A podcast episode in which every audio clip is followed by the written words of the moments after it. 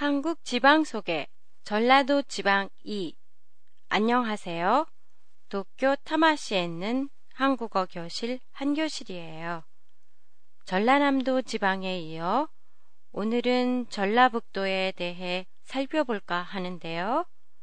전라북도에는 맛있는 비빔밥으로 유명한 전주시를 비롯 남원시, 순창 등이 있어요. 먼저 전주하면 전주 비빔밥을 떠올리시는 분이 많을 텐데요. 옛부터 전주의 음식은 재료를 많이 사용하고 맛과 멋을 중요시했어요. 그래서 조선시대에 양반들이 좋아하는 음식으로 발달됐고 아직까지도 그 전통이 남아 있어요. 전주는 조선을 세운 태조 이성계의 본향이에요. 그런 만큼 양반이라는 인식이 강해서 예와 전통은 중시했지만 변화는 싫어했어요. 그래서 음식 문화가 비교적 오늘날까지 잘 전승돼 올 수 있었던 거였어요. 전주는 2012년 유네스코 음식 창의 도시로 지정되기도 했어요. 기생 춘향과 춘향을 사랑하는 남자 이몽룡의 사랑 얘기를 다룬 춘향전의 배경이 된 남원시.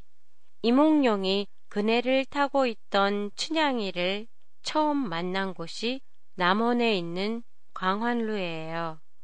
그래서 해마다 5월이 되면 춘향의 이름을 딴 춘향제가 열리고 있어요.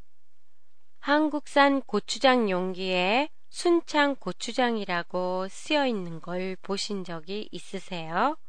바로 전라북도의 순창 지방을 가리키는데요. 조선시대 임금님에게도 진상했던 최고급 고추장이에요.